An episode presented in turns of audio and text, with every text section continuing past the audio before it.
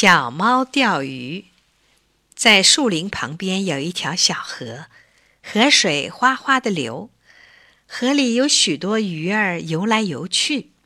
树林的这一边有一间小木屋，里面住着猫妈妈和猫弟弟。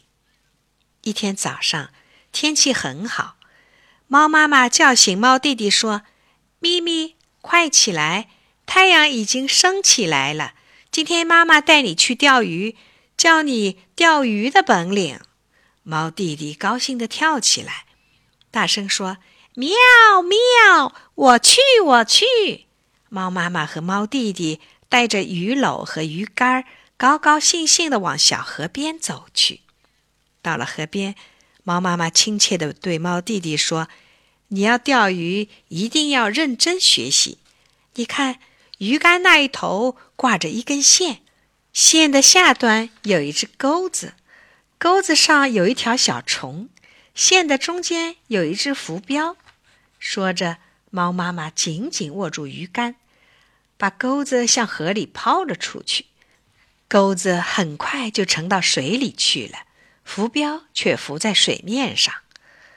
猫妈妈轻轻地说：“钓鱼必须专心。”紧紧地盯住那浮标，如果有鱼来吃钩子上的小虫，就会拖动钩子，把浮标拉进水里去。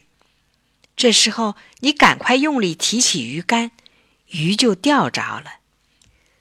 猫弟弟按照妈妈的说法，坐在河边钓鱼，他的眼睛看着浮标。忽然，一只蜻蜓飞来了，蜻蜓飞来飞去，像架小飞机。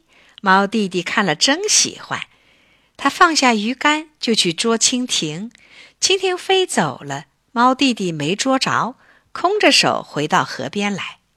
这时候，猫妈妈已经钓着一条大鱼了。猫弟弟又坐在河边钓鱼，钓着钓着，一只花蝴蝶飞来了。